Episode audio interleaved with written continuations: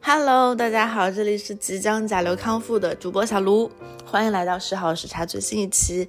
本期的主题是已婚者和未婚者关于婚姻的 Q&A。其实我们群里啊，经常会对于婚姻生活、感情生活有非常非常热烈的探讨。那么本期的初心也是把我们平时群里交流的一个状态搬上台面，分享我们观点探讨的一个过程，也是可以给我们这个比较温暖的小组织留下一个可以重播的语音聊。聊天记录吧，大概是这么一个想法。其实大家处于不同的情感状态是，对于关系的思考是不同的。就当你单身的时候，你可能会对感情、对婚姻有一些比较浪漫的、嗯不切实际的幻想。但是当你真正步入婚姻的时候，已婚者会用他的切身体会告诉你，啊，婚姻可能不是这样子的。那就让我开始本期的旅程。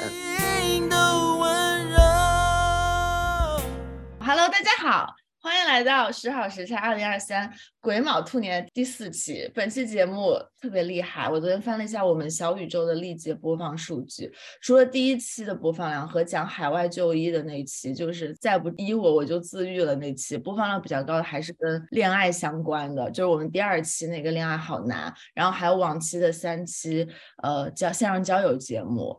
虽然很可惜啊，第四期要因为就是男女的嘉宾不平衡，然后要流产了，所以我在此也征募一下，如果有听友朋友们想要参与我们的线上交友节目，或者说对我们这个群感兴趣，也可以在评论区 留言，我们会有我们会有事务组小伙伴来抓你的。本期节目呢，主要是侧重于婚姻和长期关系的范畴，我们邀请到各行各业、各种情感状态，比如说已婚已育的。已婚未育的、长期同居的、异国恋的，然后还有单身多年的、单身十年的，等等等等，就是 各种情感状态的人。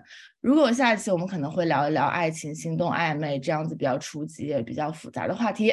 所以现在我们各位插画师，哎，我希望今天反正人不多，大家都可以开麦，大家都可以插话，所有人都是插画师，好吧？如果今天想发言的，可以开始介绍一下自己。介绍一下目前情感状态，在不暴露隐私的前提下，越详细越好，让大家可以熟悉一下各位的声音哈。我现在打个样，我是本期节目的主持人小卢，你们怎么都不给我回应？我觉得我在跟空气讲话。我是本期节目主持人小卢，目前在东八区，凌晨四点半，四点三十七，单身两年多了，对于呃婚姻和长期关系一直有一种不切实际的幻想。下一位是谁呢？下一位要不单身十年的野三来介绍一下自己。首先不要搞针对啊，不要搞针对。呃，大家好，我是野三，号称那个纯爱战神。然后虽然单身已经有一定年头了，但是我也不知道为什么大家都，我的朋友们都喜欢来找我探讨婚姻也好，或者是情感问题也好啊，就是所以今天来参与一下。好，下一位，我是插画师小刘，目前生活在东一区。我是一个小学就情窦初开，初中就开始写情书，然后高中又喜欢了一个女生三年的，但是最终这么多年过去了。依然未婚未育的一个三十加的姑娘，好精彩，感觉很多故事啊！欢迎小刘，谢谢。Wendy，Wendy 开麦了，Wendy 来介绍自己吧。哦，好，我在东几区，我不知道。我我我在 美国中部，呃，我结婚两年，然后孩子现在快十一个月，呃，我也是三十加，然后。呃，其实我跟我先生谈恋爱没有太久，也是差不多三十多的时候才认识他的。嗯，有有一点点恋爱的经历，嗯，可以给大家一点经验吧。啊，作为作为难得的已婚已育代表，还有一位已婚已育代表是我们的二一。大家好，我在英国，然后我已经结婚了十四年，刚才查了一下才发现，然后孩子刚刚两岁，快三岁，所以我。很长一段时间，大家以为我要丁克了，但是最后突然也就生了，也就生了，所以嗯，差不多就这样。哦，所以你结婚很久，但是孩子还挺挺小的。对，孩子还是相对比较小吧。嗯啊，OK OK，那球球来介绍一下自己吧。Hello，大家好，我是球球，我现在在美东，然后我呃跟现在男朋友是谈了两年多，但是之前有一段十二年的恋爱经历，差点结婚了，但是异国恋吗？还是异地恋？还是呃都有过。啊，很丰富。对，然后但是就是最后没有呃没有没有任何的结婚，结果，对，然后心里有座坟，住着未亡人。什么玩意儿啊？太土哎了。呀，已亡已亡人已亡人，OK，还有还有同样有异国恋经历的，正在异国恋的兰兰。Hello，大家好，我是兰兰，然后我现在在东一区啊，意大利米兰，然后现在正在异国恋，大概已经有异国了快两年了吧，但是前段时间见了一次，然后在一起呢六年多了，快七年了吧，我们大学的时候在一起的，然后我的感情经历，我是以号称擅长谈长期恋爱为，就是嗯，基本上谈过恋爱都是以几年为期的。然后大言不惭的说，身边的朋友都非常磕我的 CP。天呐，你擅长谈长期恋爱，还能让大家磕你的 CP，没有让大家觉得哇，这个女的好烦，那说明你真的很厉害。那兰兰擅长的东西，这辈子能用的次数不多。那确 一次两次也是用啊，哪像你、十年都用好，不对不起。，那我也擅长时间长嘛，我也擅长时间长，一样的，一样的。这么聊下去的话，我觉得我们可能只开一两期节目，应该完全聊不完啊！呃，我我也我也有一点担心，所以快点大对啊，家球球球球十二年，兰兰很长，然后我也很长，所以说这可能得且录着呢。录着吧，录着吧，我们我们可以剪成上中下期，就跟那个相亲节目一样。是不是还有人没有自我介绍啊？对对对对 Max、Monica，还有 Max 和 Monica，Monica 是不是也是同居生活很久？啊，对，我们大概已经在一起第八年了吧？第八年，两个人是同居关系，然后最开始也是呃大学里认识，到现在还没有结婚，嗯，但应该该跟结婚差不多了吧？事实婚姻，啊没什么太大区别，就是事实婚姻，只是对对没有证而已。冒昧的问一句，有娃吗？没有没有丁哥，哦，那可能，嗯，那可能会不一样一点。他们有猫一但是有猫有狗也差不多了，差不多吧？可能。不一样，那真的是不太一样。嗯 快乐加倍。呃，最后一位单身的嘉宾 Max Max 同学，呃，大家好，我是 Max，我是单身了一年多，快两年吧。然后嗯之前是，嗯，上一段是谈了五年多，然后五年多里面有四年是异国。嗯，可以，那你也可以分享一下你异国恋的小小感悟。好多都是异可以啊国恋的，我感觉我们在座的应该都，嗯，除了野三，都多多少谈过异国恋吧？嘿嘿不。要搞针对，不要搞针对。我我没有谈过异国恋爱，啊，你没你你不是天天什么瑞士列支敦士敦、瑞士、德国，你都这都没有那是现在现在最近的阶段，但是之前在恋爱关系的时候，我每一任都是啊、就在一个城市。哦，那看来你们就没有谈异国恋的机会了。你都天天那么多国家跑了，都谈到异国恋。来切入正题吧。哦，好的。本期选题的契机，先跟大家介绍一下，就是大家还记不记得大鹅刚进群的时候，他有问要给他周年结婚的老婆买什么礼物这件事，然后我们大家都踊跃发言说送包呀，或者说有些人说不用送，或者说送钱等等。然后我就发现，其实虽然答案有一些个体差异，但是不难发现，结婚有些年头的人和单身的人，他的答案是完全不一样的。包括后面我们有进行过一些什么结婚之后性生活发生的频次啦，呃，第一次见面相亲要不要送东西啦，就等等等等这样子的讨论。虽然这种标准见仁见智，但是我发现大家都有一件有一个就是共识吧，就是单身的人或者刚刚热恋的人对于婚姻生活 是有一个误解，然后这种误解就是基于一种对婚姻生活的幻想，就是就我本人而言啊，就即使是很小的问题，比如说我一直非常耿耿于怀的，到底结婚多年的人会不会开着门拉屎，或者说放屁，就是要不要在对方面前等等这样子的 小问题。当然这个问题很很浅显，不过我觉得非常的有深度。就是 像之前米娅有提出过这个问题，就是到底要不要对伴侣隐瞒一下自己的隐私，或者说要不要看他的手机？我觉得他的底层逻辑都是一样，就是到底要不要对嗯伴侣就是有一个完全的自我暴露？嗯，要不就从我这个抛砖引玉的这个问题开始吧。请问结婚多年的夫妇真的会开这门拉屎吗？要交往多久才能畅快的放屁呢？我我感觉我们家是会啊，然后有的时候他会说太臭了，你关一下吧。然后我就说开着空气比较好，然后就开着。然后放屁其实也根本没有，有的时候还特别会说，哎，我要放大屁了，然后就放，然后就两个人会说太响了或者太臭了的话，要不然我去厕所放，就是会怼脸放吗？啊，呃，那倒没有那么夸张，但是我会要求他转过去，屁股朝另外一边放，不要对着我放，就那种感觉。那你们是结婚第几年开始放屁的？不知道哎，就好像自然而然也就也就不注意这些事情了。哦。但是因为我真的是已经挺久了，十多年嘛，所以真的没有觉得有什么不同。那你还记得就是曾经刚交往的时候那种不敢放屁让他闻到的心情吗？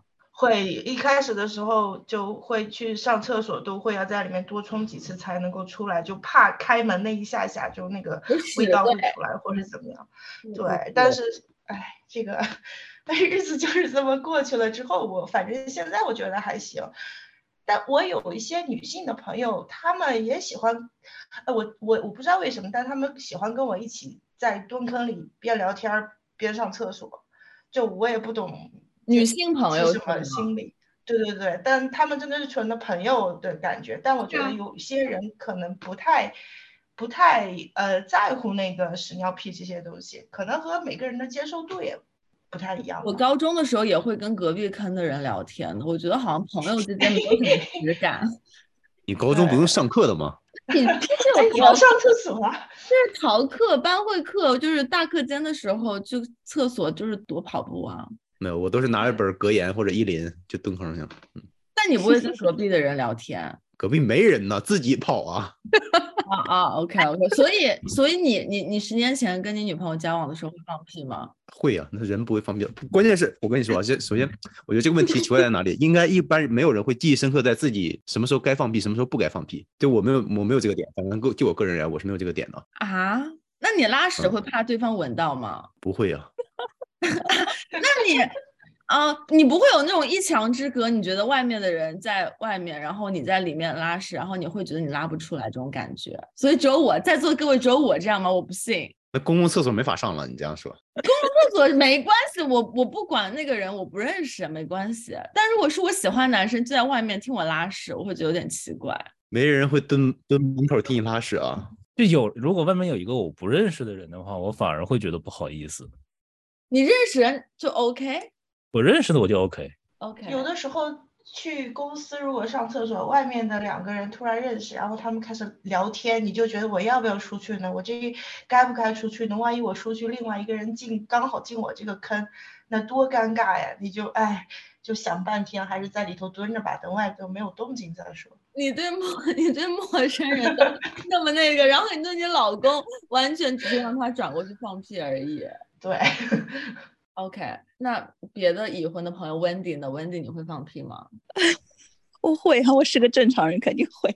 啊，那你一开始总不会吧？我想知道这个心情的过渡，我不是在追究你们会不会。我觉得这个是就是跟两方面，就是你自己是处于一个在这个关 relationship 里面是一个什么心态，和他对于你来说重要程度，我觉得这是分两方面来看的。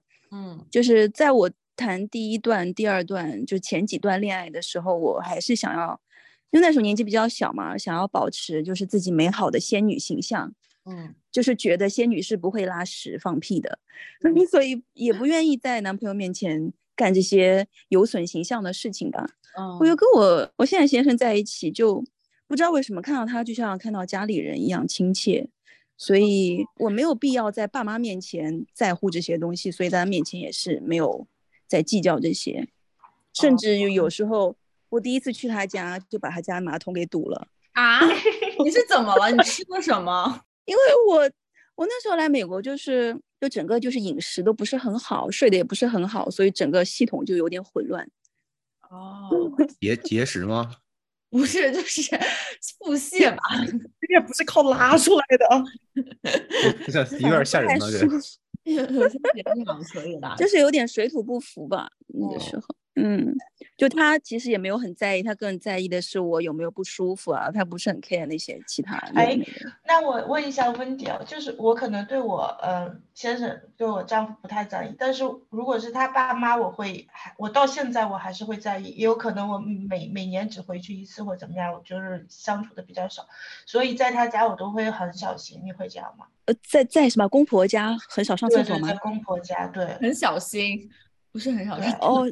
嗯，对。我 我我我是这样子的，因为我公婆也在美国嘛，所以就是好几个厕所，一般我 们会分不同楼层的厕所来上，就不是很 care 这些问题。或者比如说放屁的事情，好了，就是如果他爸妈在，公婆在，你会像只有他在那样不在意吗？好像也可能也不会吧，对吗？哦，对对对，当然就是这个肯定会回避一下，毕竟就是在一起就很很尴尬。所以，还是把对方当自己人了，就会放屁，是吗？对，就是 开玩笑说，我老公有时候会跟我开玩笑，在被子里面，然后把我头给蒙进去之类的。哦，很酸爽吧？对，就是很想把他踢下床，就很讨厌这种。这也不失为一种情绪，是不好闻吗？你要不试试看啊？野三是你的屁特别好闻吗？没有，没有，香吧？OK，不用跑，不用跑题。其实我觉得啊，这个东西啊，就是象征一个安全距离。因为我我自己自己感觉，就可能每个人人和人之间都有一定的安全距离。然后你如果对这个人就是放下了你的安全距离，就是呃能做一些就偶像包袱没有那么重的事儿，那就是说明已经很信任这个人了。那你信任的人可以看你电脑屏幕吗？电脑屏幕可以，浏览记录应该差点意思吧？浏览记录可以吗？叶三？哦，可以是可以了，但是咋说呢？我不喜欢我在用的时候别人看，对我就是这个意思，就是你正在浏览上，然后有个人进来，然后他盯着你看。嗯，我不喜欢，个人不喜欢。所以你的安全距离是电脑屏幕，我的安全距离是厕所。我我们我们我们仅仅一个那个温温迪的提出的问题，他的问题是：如果不打算要孩子，两个人恋爱是否一定要结婚？被法律规范后的爱情会变味吗？我觉得即使要孩子，两个人也未必要结婚呢。真的没所谓啊，就看我觉得也是。说实话，我觉得我个人哈，结婚就是为了家长那边的交代而已。就我个人来讲，像英国好像还蛮普遍的，就大家也不结婚，就是生孩子。一个是可以领福利嘛，还有一个是也没有必要嘛。大家都已经就是如果结了婚不在一起的话，就有那张纸也没有用。但是如果在一起了，不结婚就没那张纸也没差什么东西。就我是这样感觉，那张纸并没有什么特别的让感情生活有变化的东西。然后像我小朋友的幼儿园的老师，他是一个男老师，他的老婆生孩子了，不，他是有小孩了，我就去恭喜他。我说这是你的第一个小孩吗？他说不是，呃，是我的第一个小孩，但是是我女朋友的第二个小孩。我当时心里就在想了一下，我我这这信息量比较大，你知道吗？就我感觉他们很没所谓，就是就是婚姻这个。法律约束对他们来说没那么大，就纯粹是自己开心想结就去结，嗯，因为离婚也会很麻烦，所以他们也未必想要去经走这个流程，所以真的没没所谓。所以对你来说，就是你结婚以后没有改变你跟你丈夫的相处模式，没有没有，嗯。问题是出于什么会问这个问题啊？真的很好。对 我正好你问到了，我想补充一下，就是其实我在提这个问题之前，我也是同意二一的说法，当然我现在还是同意二一的说二一的说法。嗯，呃，我我先生提出了一个很有意思的观点，就是我想拿出来讨论一下。嗯，就是他因为生活就是在美国长大的嘛，所以他觉得。有必要拿这个，就是那张纸，是因为可能在美国其他国家我不是很确定，就是当你的另一半如果发生了意外，或者是需要，呃，在医院里面签字啊什么的，如果你不是他的合法的另一半，就是呃法律上是不承认你的话，你是没有资格做这些事情的。那可能涉及到一些什么问题呢？就是如果你想在呃你的 partner 在弥留之际，你想见他最后一面。可能在法律上你是见不到的。哦，就是这个，嗯，他他提出这个观点其实是很有意思的，就是我们因为现在都很年轻嘛，所以不会想到这么长 远的问题，嗯，所以对于他来说，把婚姻就是把两个恋爱关系确定下来，就是变成一个合理合法的，是很有必要的。这不仅仅是有什么 tax 的问题啊，或者其他问题，嗯。可能在这些方面，我觉得还是有必要合法化吧。那那你觉得你合法化之后没有改变你的你的感情上是嗯没有改变的，就是两个人，我觉得结婚之后跟谈恋爱都差不多，唯一有过生活上就是唯一生活上巨大变化的是有了孩子之后，在没孩子之前谈恋爱跟结婚是一样的，没有区别。对啊，现在都是很早，也不是说很一，大部分人都会同居一段时间嘛，就已经完全适应了两个人的生活的习惯啊、节奏，才适应了之后才会想到去说领那一张证，所以其实也没有差那么多。但是有孩子之后就不一样。你们你们会觉得结婚是一个，就是就我们经常会讲谈恋爱有个结局，就是有一个好的结局。你会觉得结婚是一定是恋爱的一个好的结局吗？就走下去的好结局吗？我不觉得，我觉得婚姻是开始吧，对，我也觉得。是另一段我可以接在这个问题之后，想聊一下我对这个问题的看法吗？说吗？你说。好呃，我首先呢，我父母是一个非常开明的人，他们从来没有给我任何的结婚压力。就首先我没有就说有义务或者是有责任需要为了满足我父母结婚。但是呢，呃，我本身是一个非常占有欲很强的一个姑娘。嗯然后当我进入到一段感情里面，然后我非常爱一个人的时候，我是非常明确的想要进入婚姻。唯一的原因是因为我想让他在法律上。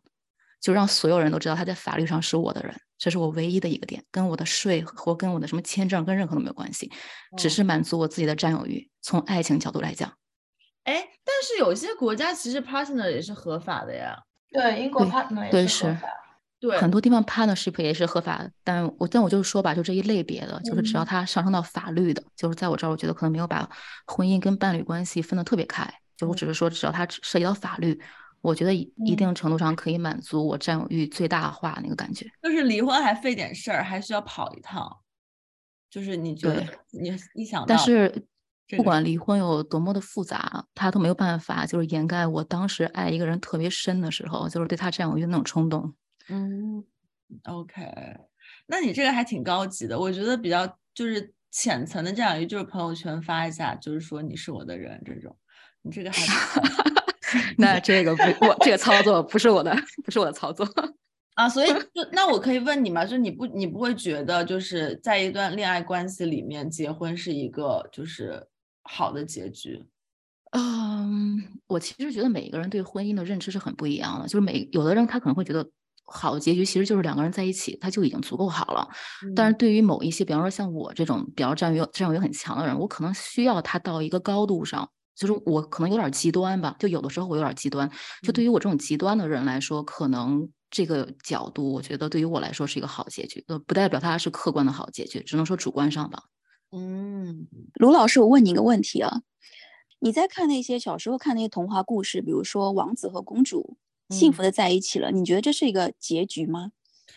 呃，我小时候会觉得这是一个结局，因为他并没有写后面柴米油盐，然后拉屎放屁，嗯让让别人知道你嗯生活。嗯我小时候会觉得这是好的结局，包括我看言情剧、偶像剧的时候，我也会觉得这是好的结局。但是真的，当我自己谈恋爱的时候，我会害怕这个所谓的结局，因为没就是很少会有人告诉我这个结局之后会怎么样。我喜欢清清楚楚、明明白白告诉我，不如就告诉我结婚之后你们会开着门拉屎这种，我喜欢这样子的故事。我我我可以告诉你我的就是理解，我觉得结婚一定不是结局，可能一个人的结局是死了才算结局吧。对我也就是你结婚之后只是一个新生活的开始，它有很多很多种可能性，嗯有可能你最后就离婚了，这也算一个阶段性的结局吧。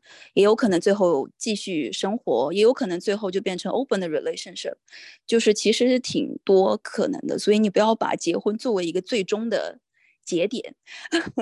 是的，就像我们很努力的，就是学习，不一定最后考进一个名牌大学才是一个结局。嗯，嗯，所以不要把这个事情想的这么局限性，就不会那么害怕了。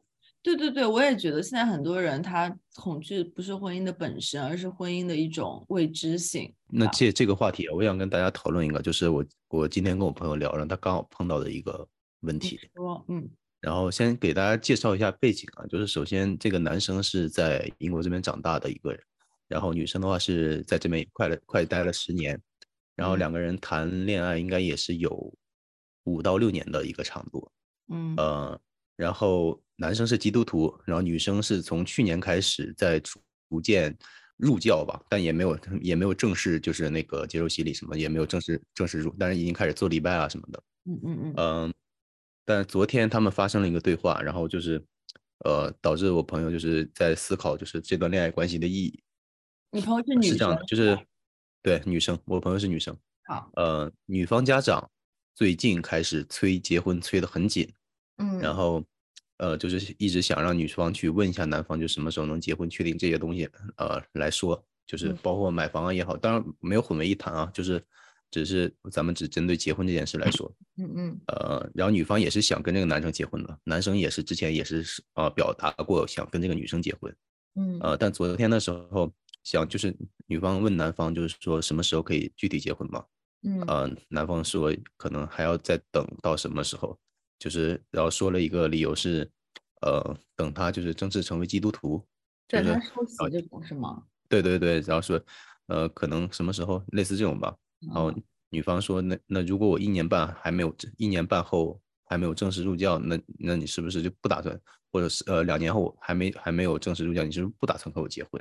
嗯，然后男方回答是是，然后他又在他又觉得呃就理可能他理解不了，因为呃因为包括之前他们两个就是分手过闹过分手，分手的那那段时间，男方给出的理由也是呃上帝不让我们两个在一起，然后他哎在就为什么上帝不让他们两个在一起？是因为信仰不合，还是因为吵架？呃不是因为那个那个时候不是吵架，那个时候是因为疫情，然后呃两个人相当于隔离，就是没法长时间在一起生活吧，这种就这种那个时候也，然后他男方给出的理由是上帝不让我们两个人在一起，然后后来当然两个人就经过分合又和好了嘛，然后昨天晚上就经过这个问题之后，他又又在思考，就是是不是是这个男生喜欢用信仰去来做一些搪塞这个理由呢，还是因为其他什么事情？他不太懂。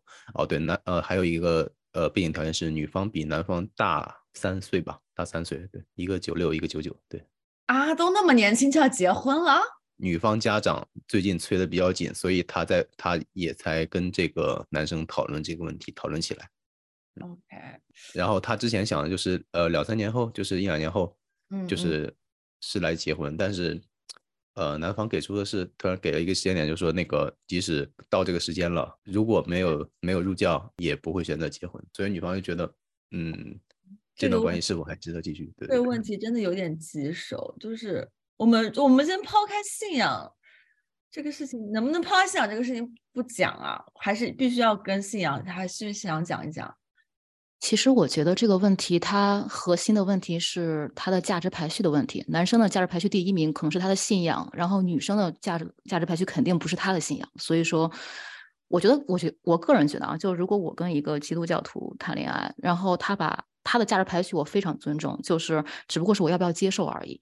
那如果他是把呃任何事情发生的先决条件是摆在信仰之后的话，我其实听完这个故事，我觉得我可以理解，就是但我接受不接受是另外一回事儿。那他平时的日常生活中，到底有没有把信仰作为第一排序呢？万一他觉得这只是块砖，他哪里需要哪里搬呢？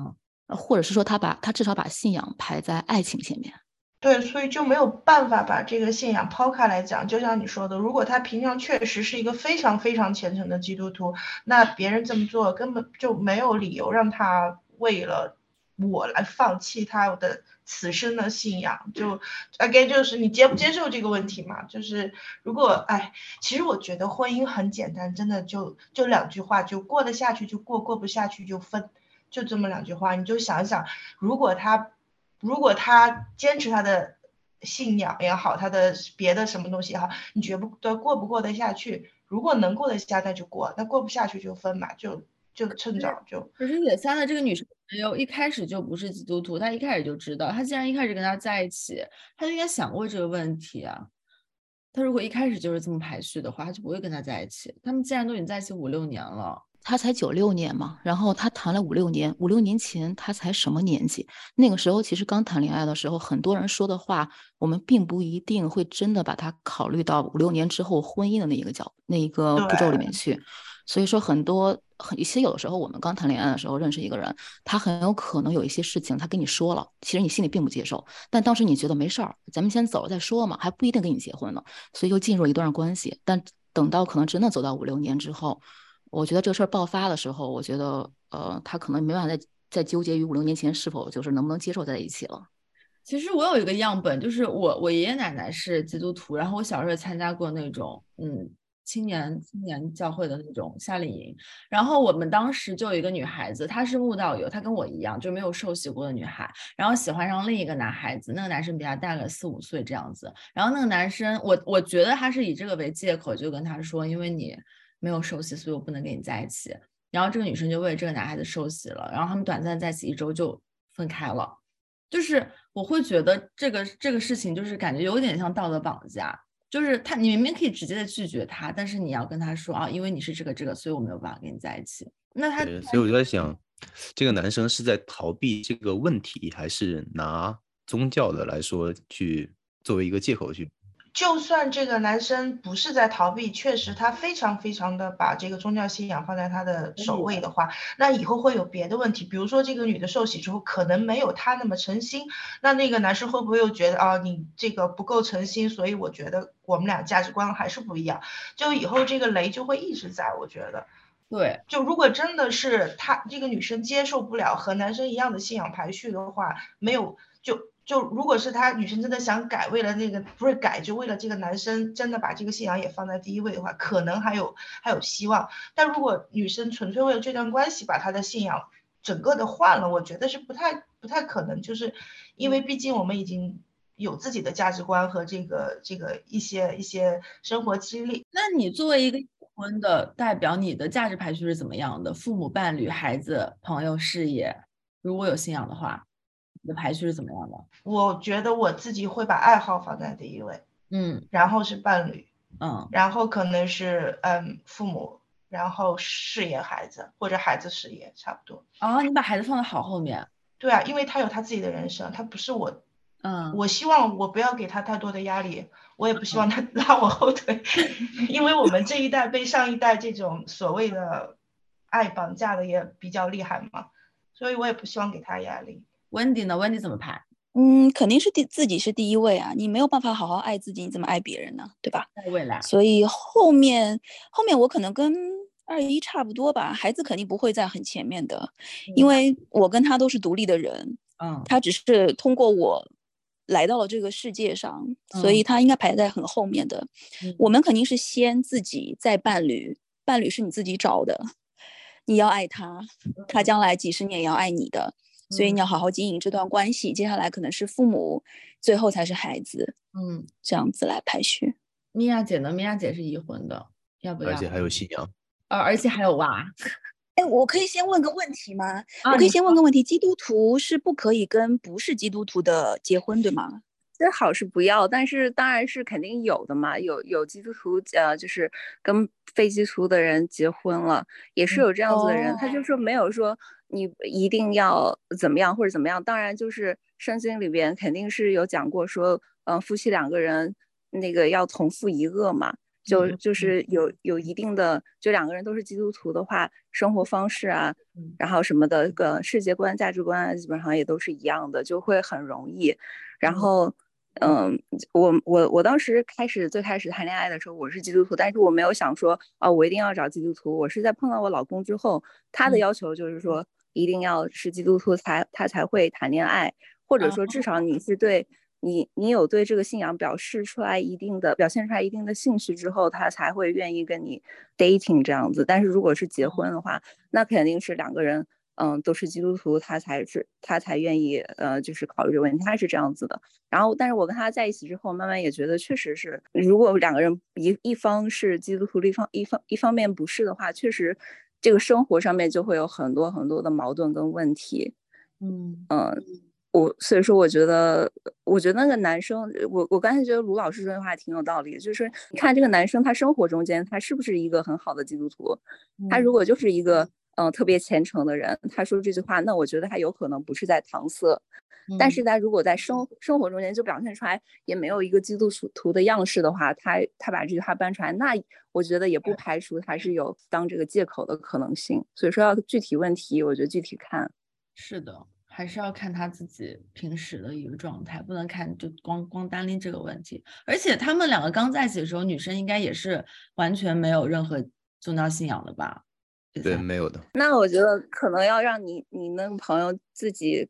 问问一问自己对这个男生就是平常的观察呀什么的。嗯，那米娅姐，你的这个生活排序里面，信仰应该也是占比较重要的一部分吧？对。然后我跟我老公，我们两个人都是说，我们两个人的第一永远都是神是我们的第一位，就是因为我们把上帝排在第一位的时候，才能够更加好的去爱对方。嗯，然后第二位是伴侣吗？第二位就是第二位就是伴侣。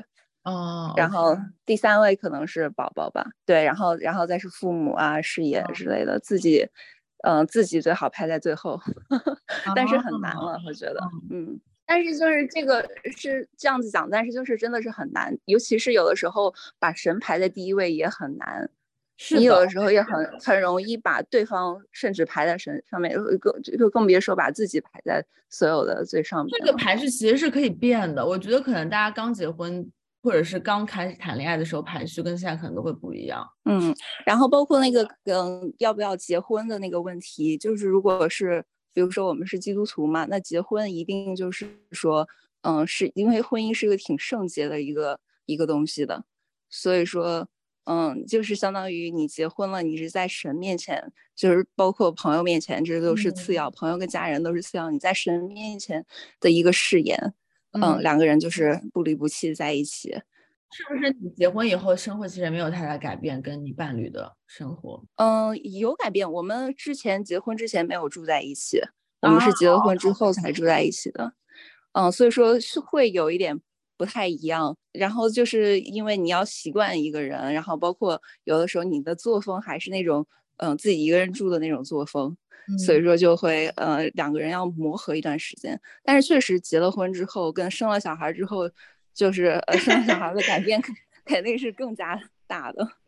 哎，那你们你们这些你们这些已婚的人是到底什么时候觉得哎这个人就是那个人的，就是什么时候确认这人就是那个 so one 的那种感觉？我觉得可能有很多 moment 吧，我觉得不只是一个 moment，我觉得是很多 moment 的叠加，然后你还更加确定说这个人就是那个人。哪个特质让你觉得这个人可以可以那个可以搞可以那个可以搞可以搞 可以可以搞的特质可是不一样的，可以走下去。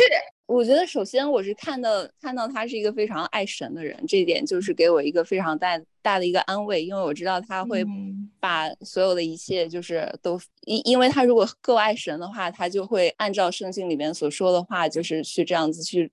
嗯，就是旅行，或者是去行出来他的样式，所以说我就很放心把我自己交给一个比较敬畏神的人吧。嗯，OK，那温迪来，温迪是哪一个，或者说哪些特质让你觉得这个人可以加，可以在一起？我给你一个非常具象的 sample 吧，好，你可以更清楚。我喜欢具象的。就是我我先生第一次飞去上海找我的时候，就是他的时差都还没有倒过来。就是我带他玩上海各种好玩的地方，吃好吃的东西，他其实完全没有精神，嗯，他眼睛都睁不开来，他一天可能喝了三四杯、四五杯咖啡吧，嗯，他一样就是还是要坚持一起玩，就是那个 moment，我觉得哦，还有点感动。所以你们 异国恋了一段时间是吗？还是怎么样？对我们大部分时间都是在异国恋的。我在上海，他在美国。天哪，好感人啊！异国恋我真的还是更能考验两个人的感情。我接下来还有更感人的事情，你我可以私下跟你讲，你可能会要哭的。你 你分享一下吧。怎么了？你不要是非得私下跟我讲，你让在座的别人怎么想？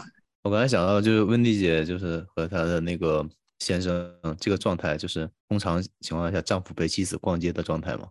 你能不能把这东西浪漫化？你这个男的真的是。可是通常情况，男人不都是在旁边坐着吗？刷手机，然后女人去逛街吗？哦，是这样吗？他，的意思就是他强撑的精神也要陪他，就是跟他就是共度一个有质量的时光这件事情。陪他逛嗯街不是一个有质量的时光。我正好想起来，就是如果大家正在恋爱中，或者是刚刚进入一段恋爱，可以去看看那本书叫呃《The Five Love Love Languages》，蛮好看的。嗯嗯嗯，嗯，就是五种爱的语言，。有什么送礼物、什么身体接触等等，什么是吗？是的，是的，就是因为我我的 love language 就是 quality time，就是要人陪，什么 gift 都不是很重要。最终极的那对，陪伴，嗯嗯，陪伴是很重要的，所以他可能正好也撞到我这个嗯。爱的语言，我所以我觉得还蛮感动的。那二一呢？二一你是哪个哪个哪个？哦，你是因为父母的压力对吧？也不完全是，就是确定他是那个对的人的，就是想想很好的去经营这段关系的时候，是因为，嗯，就那个时候一开始还是朋友，就没有太深入，然后后面一块儿出去玩儿的时候，旅行的时候，他把所有的旅程都该做攻略做攻略，该打印打印，所有的他都安排的很好，然后住的地方既不是太贵，又不是太便宜，而且非常的有性价比。我觉得可能我的 我我的那个 point 就是性价比 对，很高然后我就觉得他是一个很负责任的人吧，然后非常的呃不会说挥霍父母的钱，因为那个时候还是比较小的话，就是没有自己赚钱，就我觉得他不是一个他是有责任心的人。嗯然后我那天看到了这个题，我就问他，我说你是什么时候觉得我是那个人？他嗯说有一次过年看到我包饺子，就是从头到尾我自己和的面，然后做的馅儿，然后自己包，因为我是个南方人嘛，但他嗯觉得我会包饺子，觉得太了不起了。然后我说哇天，我天你原来要找个月嫂那种感觉，但是天呐，但但如果是爱的人，为为了你可以就是做你家乡的食物，你会不会觉得就还挺感动的？我觉得他应该是觉得现在的社会女生就是会从头到尾做这些的可能比较少吧，就可能觉得我不娇气吧，就是这个 point 是这个。然后我们两个也是恋爱了蛮多年，然后我们两个之所以真的是去领证，是因为英国政府在那一年突然决定取消领证的钱，就不要钱你就可以领证，原来好一个人要交你们60俩是金牛座吗？怎么回事？没有，然 后然后我们就说，哎，不要钱了，要不然去领证吧。然后想了想说，嗯，那就去领吧。然后我们俩就去领证去了。然后领证的时候，那个那个办公人员还跟我说，你们想清楚哦，离婚的会，离婚的时候会很贵哦，虽然现嗯在不要钱。然嗯，后我说，呃，那好吧，那就要不然回中国先不要登记，就那么感觉。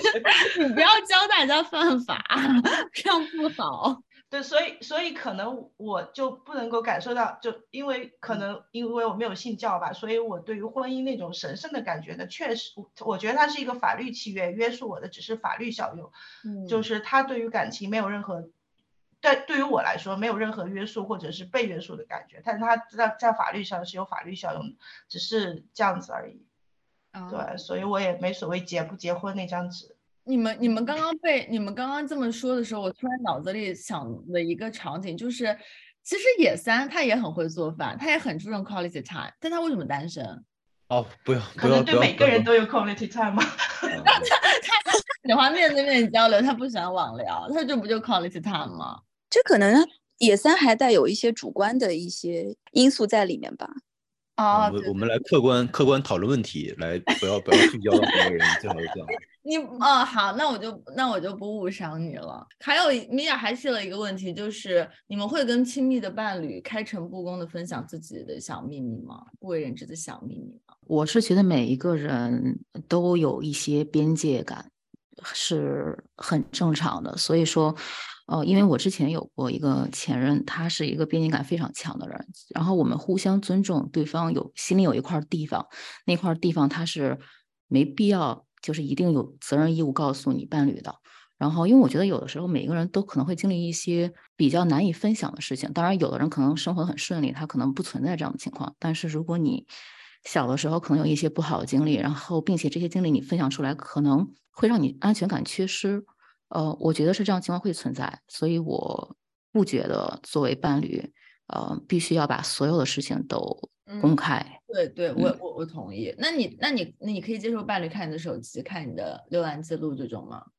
我非常介意我的伴侣看我的手机，因为我有一个态度，就是我认为这个世界上任何一个关系，不管是父母跟孩子还是伴侣之间，他都没有任何充分的立场可以随意去碰另外一个人的任何的东西。尤其是私人物品，这不包括什么浴球啊、什么锅碗瓢盆啊，咱不说这种就是特别生活化的东西。呃，这就好像有的时候咱们小的时候很小，然后咱们父母觉得咱们是他的孩子，他觉得咱们应该什么事儿都告诉他，所以说他就会翻你的日记本儿。我觉得其实是有点像的。我不太理解有的人为什么会轻易的拿起来别人的私人物品开始翻看，哪怕你是结婚了十几年、二十几年。我如果说这个行为是可以给他带来一定的安全感，嗯，我觉得想要隐藏的人总是能隐藏的。我觉得如果你充分的沉浸在一段恋爱里或者爱情里或者婚姻里的时候，你要通过行为去判断这个人是不是爱你，而并不是通过一些，嗯，去不停的 check 他的各种私人物品来确定这种安安全感。那我就很好奇，你对伴侣的占有欲就表现在你想跟他结婚吗？没有别的占有欲吗？我对他的占有欲表现在他的精神上和肉体上，但不但不表现在任何他的私人物品上。他可以拥有他任何，他拥有他自己的电脑，用他他自己的手机，他在顶上看什么干什么，那是他自己的自由。就是他精神可以自由，但是他精神上的婚恋的这个归属感是我的。我觉得这个可以说是相对自由。对，那他总得有一些具象的表现形式吧？就是你怎么对这个人实施你的占有欲？哦，我觉得这个实占有欲跟我看他是，嗯，手机这件事儿好像没有什么，我认为没有什么必然的关系。我我没有说这个事情，我只是就是好奇，就你除了你刚说的你的占有欲是，就是我觉得占有欲可能体现在就是跟他相爱那么多年，我非常认真的可以感受到我们两个人是很充分相爱的，然后这种感觉我觉得我可能无法用语言或者用文字描述出来，但是我知道就是那些年里面，呃，我非常确定他是把我放在。嗯，除他自己之外的第一位，我觉得那个感觉是我，我真的是觉得是感受到的，并不是说他一定要做什么很特殊的行为。你不觉得也很挺飘忽不定的吗？就还是呃，对我，因为我是一个就是非常靠感觉的人，不是一个就是这点我挺同意的，因为我也这么觉得啊，就每个人都有自己的一个安全空间，就是不是因为你跟我是什么关系，然后所以能够碰触到的。嗯，然后也不是因为我这个东西或者我这个空间是不是可以看来决定的，就是只是需要这么一个空间。嗯嗯嗯。但是其实现在很多人道理都懂，就比如说啊，我们互相有隐私，怎么怎么样。那有些人就还挺双标的。嗯，哎，我觉得我刚才看那个聊天室里面，莫妮卡提到一个问题，我觉得挺有意思。她说，其实其实安全感的问题它是有根源性问题的。就如果其实我我以前想过这个问题，就是如果你从小你的家庭就是很小时候就。可以小到你小时候，你放学，你爸妈说要来接你。他有没有来接你，或者说你爸妈答应你一件事情，他有没有真的去做？我觉得其实是从小的时候一丁点儿的家庭教育，可以慢慢的培养一个孩子很强的安全感。然后这个安全感，它其实不止作用在你的就是家庭生活，它可以在婚恋里面，甚至可以在朋友里面，甚至可以在你一个人出国旅游的时候、出国留学的时候，安全感其实从很小的时候，它其实在慢慢形成的。就如果你小的时候可能你的父母或者是你的老师做过一些让你缺失安全感的问题，它会慢慢的就是蔓延到你以后的。所有的关系里面啊，我觉得有可能的。呃，现在不是原生家庭的事儿也讲的特别多嘛，但其实我觉得不是什么锅都是对原生家庭给你的。对对，因为你是成长的。对，因为你你的不安，你的原生家庭不安全已经是既定事实，你没有办法再回溯改变你的原生家庭，你可以改变你现在的自己的相处模式，你可以改变。对你现在的恋爱关系等等，这样。当你长慢慢的成长的过程中的时候，那个基地也是在慢慢的、慢慢的 build up。所以一开始如果可能他没有 build 那那么好，那可能后面慢一点，但是也是可以慢慢来的。但是确实，如果一开始父母能够给你提好的、提供更好的环境，当然是最好了。但毕竟每个人的生活状态不同嘛，每个孩子给爸妈提供的都是他力所能及的选择当中的最好的一个选项。就基本上大部分应该怎么？每个爸妈给孩子提供的是吧？对啊，那你他们自己有了孩子，那你有了孩子之后，你介意你伴侣看你手机吗？还是你一直都不介意？我一直都不介意，我一直都不，我的手机包括我的银行卡，他都全都知道好账号。当然他的手机我也知道，但是我们两个就是。你知道他他增加了一个习惯，自从我有孩子之后，我就参加了很多什么妈妈群，就是就就是女生会这样，包括我们闲聊群，他就很喜欢刷我的群，但他自己又觉得加入妈妈群，他会觉得有一点害羞，所以他就不加，他就每天拿着我的手机，捧着我的手机看妈妈群的内容，我也不知道啊，我也不知道为什么。然后我说要不然我拉你进去，他说不要不要不要。就有的男生可能看手机，他不是为了窥探你的隐私，他就是，哎，我觉得好玩，就那样的感觉。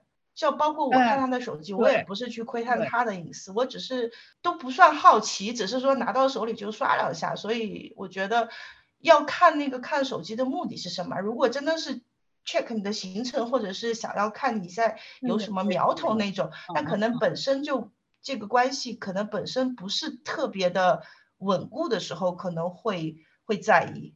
嗯，就像就像小刘说，就是。你的占有欲，当你的占有欲就是很强，但他你觉得他不属于你的时候，你可能会去 check 一下。但他真的你觉得他属于你，你完全的放心的时候，你不会去 check，你没所谓啊。就算他看你或者你看他，你都可能觉得没所谓。就还是看我是那个目的。我觉得一般来说，如果我觉得一个人他开始不属于我了，我不会 check，我会让他直接滚。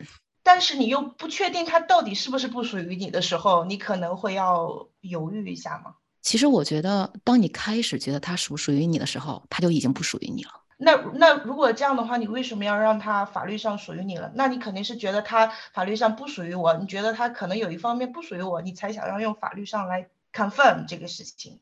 哦不，我觉得从我的那个恋爱到婚姻，不是因为我觉得它不属于我，我要让它呃进入到完全属于，只是我心理上我觉得爽。你知道吗？他跟这个，他是就是我，我觉得他是这样。他如果没有完全属于我，我并不想更给他加上法律这一层，就是这层意意思。但是我加这一层法律，其实跟啊，我觉得我可能有点说不清楚这个事情，还是一个感觉上的。包括二一刚说的，也是一个感觉上的。你没有办法用一个条条框框列出来，到底我的安全感的来来源在于哪里？刚刚马队有想要问小刘的关于这个看手机是吗？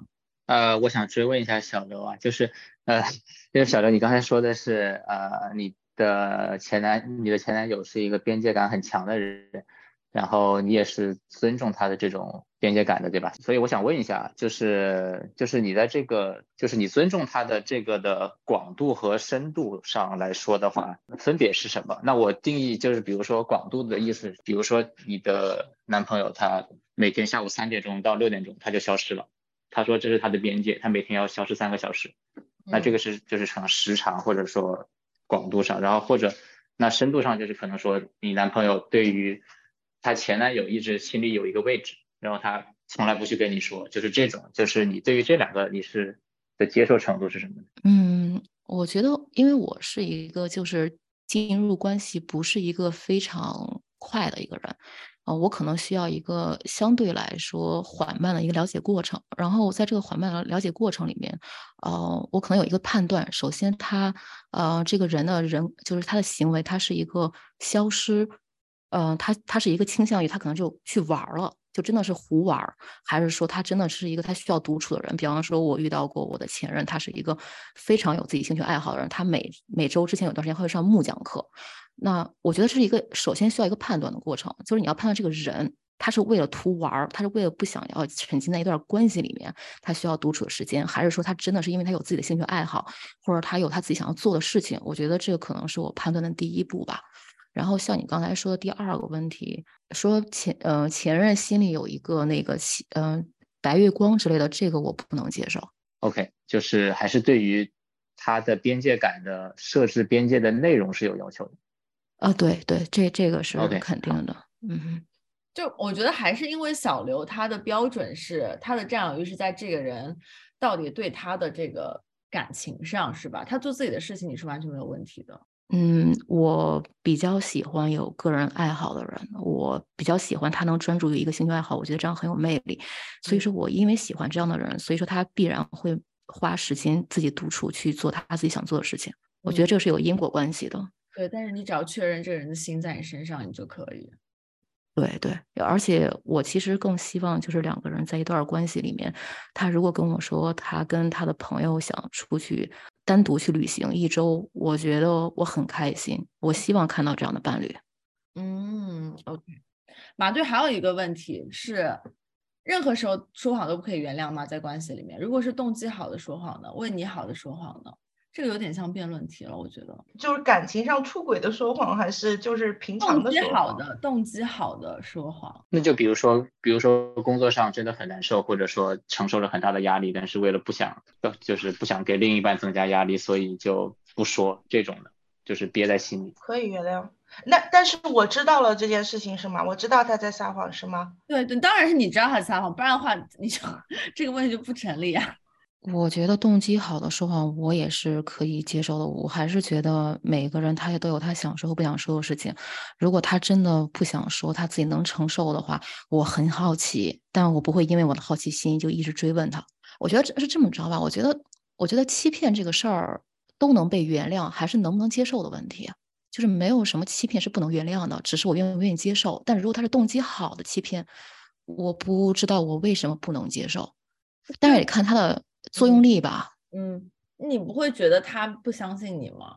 嗯，我会觉对啊，他没有对你百分之，百的坦诚，对，对吧？这不会是一个你的呃，我会觉得就是就是你这么问，我会觉得我跟这个人可能之间相互信任、安全感不够，或者说他没有那么相信我的能力去安抚他的情绪。但我只能说，如果真的出现这样的情况，呃，我可以尊重他，但我希望我能尽力把一段关系不要，嗯、处理到让他觉得我没有能力去安抚他。啊，我发现你们大家都好有责任感啊，就是怪不得你们都能谈长期的恋爱。就如果是我的话，我我都不觉得是一个问题，我就觉得爱咋咋，就是 不告诉我不告诉我，告诉我告诉我，我也不会觉得怎么样。我觉得我挺同意小刘刚才那个看法的，就是，嗯、善意的谎言，我觉得可以接受，但是不鼓励。就是跟他沟通好，说下次不要了。就是嗯因为我觉得他处于一个对对方可能不不太信任的一个状态，就是他是，比如说马队刚才说，我工作心情不好，我不想跟老婆讲。那你是我如果我老公这样对我的话，我会觉得，那你是质疑我的那个情绪不够嗯稳定吗？我就不能够。我你就觉得我就不能够 support 你在你是难难过的这个过程中间，我觉得可能是对我的一个不信任跟不尊重。但是他如果决定要这样讲的话，我觉得可以接受，但是最好就是说跟他说，你下次你给我一个机会，你不要剥夺我可以去帮你一起共同承担呃共共同分担的这个权利。嗯，可是难道你跟伴侣说下次不要这样了，他下次真的不会这样子吗？他肯定肯定会，但是我觉得这是一个慢慢一定要慢慢沟通的过程。我觉得我中间我跟我老公就会有这样问题，他有的时候很很会就是 bottle up things，就是他本身有，比如说他有一些事情他很介意，他就不要不要不要讲，然后一直到最后有一个很小的事情，他突然就是激发他了，他就开始往外面倒苦水。我说那你为什么不从一开始你就跟我讲呢？他，然后我觉得这是一个也是一个训练的过程，就是。有有遇到这样问题了，他下一次他可能还会有这样的情况，那你就一直跟他讲，一直跟他讲。我觉得他现在有变得慢慢好一点，会就是合理的去宣泄他的这个情绪。哦，伴侣关系跟养孩真的好像啊，你们这么其实我觉得啊嗯这个这个可能是一个，就两个人逐渐需要到达同频的一个过程。嗯，就一开始两个人可能就是有一些呃，即使两个人在一起之后，还是有一些那个差异性的。但是如果两个人可能要追求一个长期稳定的关系啊，当然可能我没有资格说这句话，但是我觉得两个人呃长期稳定的关系还是需要最后到达一个同频的过程。我觉得野三说的那个挺对的，因为我刚才认真想了一下，就是我虽然很尊重我伴侣的这个边界感啊，他想做，他想需要他自己独立的时间，以及他想要有一些不为人知的秘密不告诉我，但我没有经历过我的伴侣是一个跟我不交心的状态，我没有经历过这样的情况，因为我其实是一个话很多的人，尤其是在感情里面，我是一个可能甚至我今天中午吃这顿饭闲了，我可能都会跟我伴侣说，但我觉得这是相互感染的一个过程。最开始你的伴侣可能是一个可能不太会表达的一个人，但是他会因为你就是很会表达，然后去引导他表达。其实时间长了，他也会跟着你的节奏，他会感受到这种相互表达的那种快乐之后，他会跟着你一样，就是两个人会达到一种同频的状态。嗯，就是还是需要练习，需要磨合的。嗯，我觉得需需要相互感染吧。嗯嗯，OK，我自嗯己就是很追求那种一开始的默契，就是你不说你也能懂，但我现在觉得不是，以前以前是这样子。我感觉马队这么问，是不是他自己是 有一点这种对于就是把自己的负面情绪有压力的？毕竟他是对，毕竟他是狼人杀玩家、血染玩家，他喜欢发问，他喜欢倾诉。对，但是我基本上非常同意之前大家说的，就是我觉得长期关系你能处理好，两个人同频是要靠就是经常一直在交流。如果说对方有这样子的行为，嗯，我会理解，但是我其实会有一点点伤心，就是跟对对跟大家说的一样，就是你好像。呃，好像我没有这个能力，你不相信我可以帮你解决，或者说，好像我不是那个可以跟你一起承担的那个人。嗯，但是我能理解有一些人的性格，他是有一点点对，他是对自己的这种，就是如果说表达出负面，他有压力，他是对自己的压力。是的，对。我追问一个可以吗？啊，可以追问妈妈，对玩血染字的还追问？啊，对，就是 因为我们现在说的都是很。很好的事情，那我举个别的例子，那比如说是他今天下午去见前女友，然后他跟你说的是我出去一趟，然后就没有跟你说，觉得这个行为是是可以接受的吗？对我有一个亲身经 历，就是我前男友，就是我前男友跟我说我下午要去见我前女友，他就觉得我告诉你了，我就是没有骗你，你就应该接受这个事情。但是从不管是我还是当时的我来说，我都希望他骗我，我都希望他不要告诉我，我宁可他告诉我他出门买个包子。哦，那我和你刚好相反，我宁愿他告诉我他是去见去见前女友的。你是不是没有被告诉过？他告诉你我去见我前女友。我告诉告诉过啊。啊，OK OK，好。就我就觉得既然你能够告诉我，就是非常的坦诚。OK，这件事情你去呗，要不要我一起去？哎，那如果他们是开房呢？开你你你开房是开到什么程度？就是就是就是他就是找他前女友开房。他如果刚他告诉你说，哎，我今天下午找我前女友去开房，可以吗？你的开房和我理解的开房是一个意思吗？理解那个开房，那当然不可以啊。那会前男友问过，就是说，就是他去见他前女友。嗯，然后我，然后我就说，哦，OK 啊，你去吧。然后就是因为他跟我说了，我觉得，哦，他可能就是是有什么事情。后来他就跟我说，大概是个什么样的事情。而且在过程中，我就有在跟他聊嘛，我说，哦，因为那个女生情绪太激动了，我说，哦，那你好好安抚她，就是不要，就是如果万一激动出什么事情，我觉得就是，而且他很坦诚，我觉得这个这个就是他心态上的一个，哦。我那我跟你们反过来说，开房跟谁都不可以吧？就不是前女友说，我今天要跟一个我刚认识的女生开房，你也不会答应。那我跟你们可能不一样，我是我当时跟我男前男友异国恋，然后他就跟我说，他今天下午要去见他前女友，然后他们要开房，然后他觉得我通知你了，我告诉你，我没有隐瞒你哦。对，除非你们两个同意是 open relationship，不然我觉得这件事情不是。不是说不说谎那么简单。好，这个这个不是这个这这局不是我的轮次，这局不是我的轮次。好，那马队，你觉得二一刚刚有有有有很好的？有是个好人，好吧，可以标个好人。好的，我是个好人，我是个村民。我这个事情还有一个点就是，如果他本身就是那个很没有安全感的人，我。遇到过类似这样的朋友吧，可能就是我会觉得你在平时很多时候你就会感觉出来，然后可能你就会觉得这个人就不是能够继续走下去的。但是如果比如说是跟我们差不多一个状态的，因为我自己也是会憋一下的，但是对我来说有一个度，就是我知道我自己可能需要去倾诉的时候，我会去倾诉。但是如果小问题我都会就是憋一憋。但是如果比如说像呃我伴侣的话，就是呃你会发现他有一段时间，他一直会在一些小事情上去跟你找安全感。其实这个时候源头可能还在另外的地方，可能是他其他什么事情有不顺利，或者说他在其他事情上没有得到那个安全感，比如说事业他最近很不稳定啊，或者怎样子。但是他在你这边会用一些别的事情去找这个安全感。去弥补他那边，所以你要可能你要去跟他聊，或者说他自己要去，就是 get through 的是那个事情，就是他自己会熬过去的。那所以你要去支持他的可能是情感方面，就是一个稳定的感觉。嗯，听听刚刚大家包括二一说的，我真的觉得是我太久没谈恋爱了。我现在谈恋爱都要以一个心理咨询师的状态去分析对方的。原生家庭也好，安全感也好，等等嘛，就这么难经营是吗？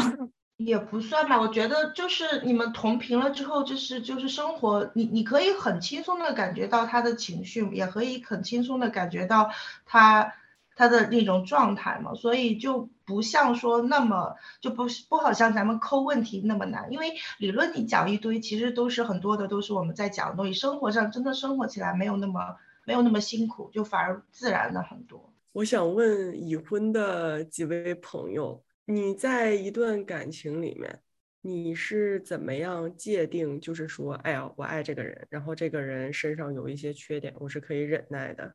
然后另外一种呢，就是，哎呀，他这点我实在忍不了，那就得分。哎呀，你这个问题很刁钻啊！他们都已经结婚了，说明他们已经没有这个问题了吧？结婚了，你在博客里问这种问题，你挑拨离间，呃，破坏人家家庭了。你想给他们的下一代造成原生家庭的打击是吧？就是你们曾经没有进入婚姻的一些关系。你们是怎么界定这个人的缺点？你们不爱了，分手可以吧？对对，因为就是呃，我上一段感情经历的话，当时分手的时候，你说十年那个吗？对，十二年那个，对，就当时分手的时候，我的观点就是说，我们两个真的是不合适，而且从很多很多年之前就可能。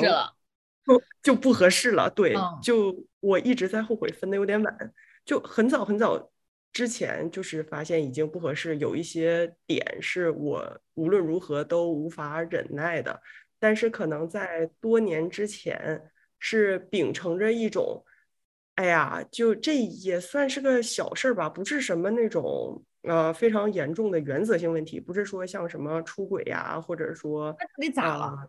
啊，他到底咋了？你们怎么不和了，朋友？你你你问一 你问一个十二年的故事，没有，就是你不是那个一开始就不和吗？一开始怎么不和了？就是我觉得对方比你大二十岁左右啊。可能说，我觉得三观上有一些不太呃合适的地方。就本身我是一个非常就相对来说上进心比较强的人吧，我对我人生是有非常明确的规划的。我就是呃下一步我想要怎么做，会提前想好，然后并朝着这方向努力。前男友可能说就是没的那种，对，就是完全躺平。而且他是希望我努力，然后帮助他躺平这种，但是是很多年之前就已经有了这种趋势，嗯，但是当时可能觉得，哎呀，你要是爱一个人呢，你就应该接受他的缺点，对，你就要接受接受他的这些缺缺点，接受他的全部。但是可能后来的话，发现这个事儿是根本就解决不了的，然后。包括。你说爱一个人，这个人是由他各方面的特点组成的，嗯，对吧？然后，但是他这一个特点呢，其实我是从头到尾一直都没有呃能够忍受得了的。那应该早分呢？对呀，我就是很这个事儿嘛，这不跟你说吗？就是什么时候发能发现这个事儿呢？因为不是一开始就发现了吗？哥，你不是一开始就发现了吗？你是在忍呢，只是你就是崩到了那个忍不了的点才把它挑破吗？那你爱他别的点吗？你除了这个问题，你爱他别的地方吗？还是你也不爱？就是我觉得这一点会随着时间的推移慢慢的放大，然后最后盖住了他其他可能仅存的优点吧。哦，其实我可能可以理解球球啊，就是啊，虽然可能没这个资格啊，当然不需要你们来说。有有有有有，OK，你没这个资格。OK OK，你说你就我觉得啊，就因为我个人觉得谈恋爱就是看喜不喜欢，就即使他有一些缺点，然后你也挡不住，就是你喜欢这个人，对，然后所以你们两个才会继续在一起。然后当你要进入婚姻或者是进入一个更深层次的一个关系之后，然后你才会考开始考虑各种维度。然后才会想啊，觉得这个维度就是来说，综合考量一下还是不合适，那那两个人才会分。为什么你懂那么多理论，但就是单身呢？哦，那可能就是做那个婚姻和感情咨询做久了吧，对吧？我同意野三说的这个，就是我觉得如果你你你你在一起的时候看对方只看对方的长处，其实还挺自私、挺不负责任的，有一种功利主义的感觉。其实。我觉得也不算是长处或短处，因为这是他的生活方式嘛，只是说你们两个不合适嘛，就是在他看来，可能你这样的很累嘛，活得很累嘛，所以每个人真的就像你说的，三观不合，那也没有说谁对或者谁错，只是努力过。特别像你已经努力了这么多年，发现还是不合，那就没有什么遗憾，对吧？就是也努力过了，也没有什么遗憾了。啊，我就是想问结婚的这几位，就是你们当时考虑到结婚的时候，是已经确认了对方身上的这些小缺点都是你们能够忍受的，就哪怕说确认吧。我觉得小缺点你就不会有这么大的反应了，这不是小缺点，因为三观不一致，不是说是缺点，只是只能说是就不合适，就已经大到你觉得心里有个刺儿的时候，呃，结婚的时候想要考虑。考虑说是不是会因为这个以后我们过不去的时候，那可能就不是小缺点。那可能不是长个刺儿，那可能是心里长了个石笋。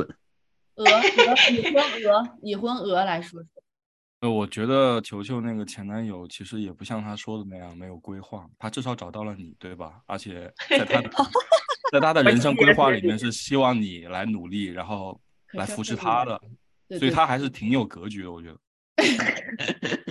谢谢你。我我以为你要发表什么，就是有建树的发言，你就说个这，我靠。没有，我觉得球球的问题是，呃，哎，你的问题是什么来着？你的问题应该是，呃，怎么说呢？就可能最开始这个事情刚发现的时候，以为也就是一个小事儿吧，比如说他呃把什么东西他去办网，然后或者是办什么费用，然后全都给办错了。就可能说生活中的一些相对来说比较小的事情，但是后来发展成他大部分的事情，或者说有很多事情，你都发现他都干不好，就是个人能力有问题。然后包括 他怎么长这么大的，好奇怪啊！我好奇他什么地方吸引了你？其实对对对对对，特别好奇这个点。哎呀。呃，怎么说呢？因为长得帅吗？呃，也不是很怎怎么说，就当时谈的时候年龄太小了，没有考虑过这些事情。我谈恋爱和结婚真的是两件事儿，也不能说完全两件事儿吧，就是你需要长久的下去和咱们怎么说，不能这么玩一玩，或者是说就是一时激情，可能还是有有一点。哎，我一直以为结婚也是冲动，哎，就是一拍脑门就觉得这个人我嫁定了，这个人我娶定了，也也有一点冲动的因素吧。但好像现在来讲，我觉得就是结婚没有像咱们好像父辈那样就一一结就一辈子，就真的到到了结婚，你发现有一些东西你忍不了，还是可以离的嘛，对吧？嗯，所以我倒不觉得那么严重，就是好像觉得哇，这个这个这个问题我。我在婚后发现没办法了，就就我只能忍了，就就离呗。那但像大家，我也是选择分手，但他这个中间他有很多自己的考量啊，是吧？球球，你也会有纠结吧？对，就有很大的沉没成本。对，是的，这是他的问题，不是说要不要能不能分，就分肯定是可以分的，就是在这个过程中你要怎么判断？对，而且感情不能去讨论这个沉没成本，我觉得该分就分了，不要去讨论这个问题。对，而且。说会把事业放在感情的前面，然后所以说当时包括整个人也是属于比较忙的阶段，就一直没有考虑这些事情。感觉就比如说分手啊，然后处理这些事情，然后包括再找新的男朋友，是一件非常浪费我精力和时间的事儿。所以，所以其实是不是也可以理解为？其实你当时也没有那么在意，就是你男朋友这个，他也不在你身边，他也没有影响你的生活，他只是一个空壳子。呃，可能就是心理上会有一些不开心吧，就毕竟，毕竟这个异地恋或者说异国恋肯定是不太开心的。就呃，虽然说你是一个这个谈恋爱的状态，非单身的状态，但是你就是只能通过手机。你没有想对，并没有享受到，就有点像守寡，就 那我然后外加守寡。那你现在呢？嗯，现在男朋友？现在，哎呀，他现在有男朋友，你们怎么回事？我现在男朋友就坐在我旁边，你们收，你们嘴下留情，谢谢你们。我打的，你想给别人原生家庭造成伤害啊？这个问题你更多是对自己的追问，就是说为什么我不早一点，对吧？我不早。我就这个问题是点她现在的男朋友吧？我觉得 点她现在的男朋友就说我现在就是在考验你，看我能不能的十二年以后跟你分手是吗？什么玩意儿啊？不能。呃，这位男同学注意你的人生规划。哎，那如果像像球球这个问题，我突然有一种好奇，就比如说球球前一个男朋友是没有什么人生规划的，你会后面一个就刻意找一个非常人生规划的人吗？相反的人吗？呃，说实话，就是确实会的。哎，会吗？我觉得真的因为我自己真的不会啊，因为我觉得我一直会被同一种人吸引，所以我已经是这对，样我也觉得会是这对，我样。会一直遇到花心的人因。为我可能就我跟卢老师可能，卢老师是找周围的人吗？什么叫找周围的人？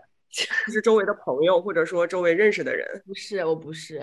哦，我们当时聊过，好像都是用 dating app 是吧？你是说我跟我前男友们是用 dating app 认识的，还是怎么样？我对啊，你就说你吸引的这些，你被吸引的这些人，呃，我被吸引的这些人都是 dating app 上的啊，没有。不是，哦我没问你的问题，你的问题是真实存在的人人，还是手机上认识的，还是怎么样？对，就是你的前男友都是通过什么途径认识的？啊，我我前男友们都是我朋友的朋友，但都不算不算是我一开始在周围的朋友。对，就是你呃有线下与他们认识的这个机会，嗯，所以说不是网友。对对对，就可能互相吸引的时候，你并不知道他这个人是一个什么样的人。你的意思是在网上深聊了以后，你们才线下见面的？你跟你男朋友？啊、对，因为就是我跟前一个男朋友分手了之后，之后都是通过 dating app 认识的人。然后你就在上面问你对人生有规划吗？不不不不不不，那嗯，那这些 HR 吧，肯定会有自我介绍啊，然后你会看你对方是在 LinkedIn 上面找的男朋友啊？对呀、我请问你五年规划是什么？就你它上面肯定会有自我介绍吧，然后可能就是会把那个 bar 定的高一点，就之前所有踩过的雷，努力都在第一阶段就给全避掉。哎，那你那你这样找，你是不看感觉的吗？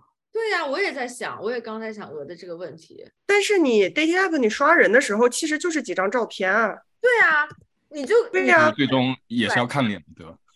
对呀、最重要是对呀、那肯定还是看脸的。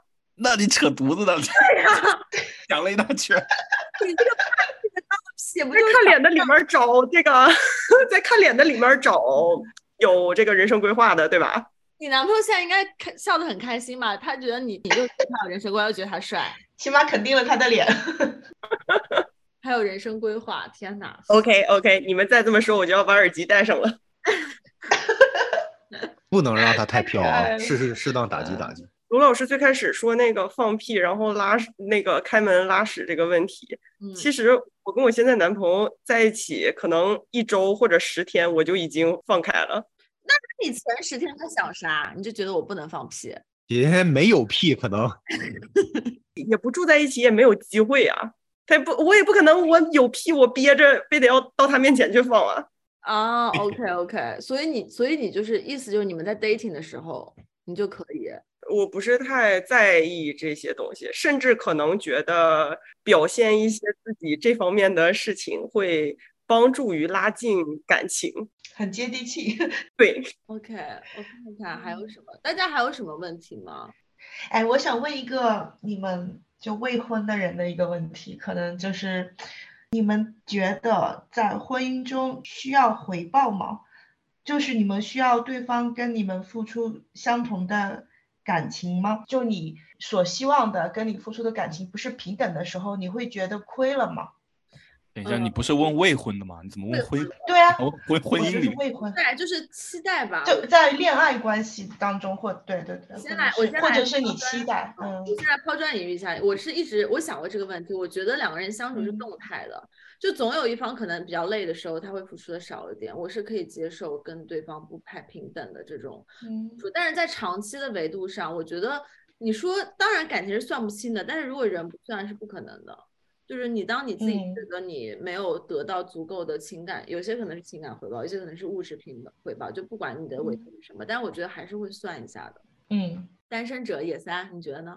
啊，我是这么想的啊，就是我的付出可能是这个层面的，但我得到的东西可能是另外一个层面，因为人和人之间交往总有一个就是需求需求供需关系吧。是的，然后我付出的这个东西，我能从你那里，就比如我个人而言的话，我更期待是一种那个就是对我情绪价值的满足，因为我这因为我嗯这个人平常是比较丧或者是比较平的一个人，然嗯后我需要一些就是能给我带来一些就是正向正向东西的人，然后所以我觉得这样的嗯关系对我来说是比较健康的。然后我付出的话，可以从其他方面去付出，什么方面呢？什么方面都可以了，就都可以是吗？就你不会去计较，就是去去，我可以去就去做一些去做我能做到的事吧，力所能及的事。我突然理解为什么那些四五十岁的男人会包养女大学生了，可能也是 为什么呢？力所能及的事。四五十岁的人有力所能及的事，但他没有办法回到二十多岁的那种青春，然后得到二十多岁的那种就是情绪滋养 了。但是二十多岁女大学生一直都是暖融融的，就是很活泼的，可以给四五十岁的老对男人所谓的情绪价值。其实每次我听到情绪价值这四个字，我都很想打人。就是如果有个人跟我说啊，我很喜欢你给我提供情绪情绪价值，我就会立马倒地，就是哭泣，就是撒泼卖分。就是那那就说明你不能给这个人提供情绪价值呀。不是，不是我，我是觉得这个事情，这个事情说出来就跟就跟你说我看上你是因为你很帅，或者说我看上你是因为你很有钱一样，就他有点太我觉得就像好像在说你是我的情绪垃圾桶的感觉。类似这种感觉，就我觉得说出来有点太赤裸了。